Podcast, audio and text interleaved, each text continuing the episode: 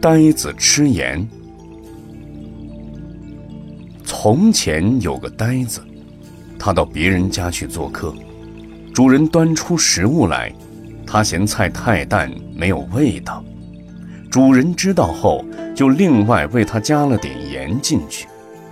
这人尝到盐的美味后，心里便想：这菜的味道之所以这么鲜美，是因为有盐的缘故啊。少少一撮。尚且如此，满满一把，岂不更妙？这呆子不懂其中的道理，就空口吃盐，吃了以后口颤舌抖，失去味觉，反而受了盐的祸害。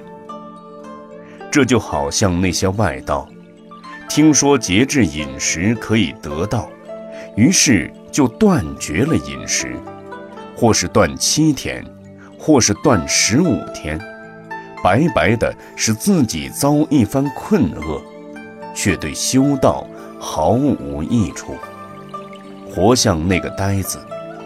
因为盐可以调出美味来，就空口吃盐，导致失去味觉。外道的断食也是这样。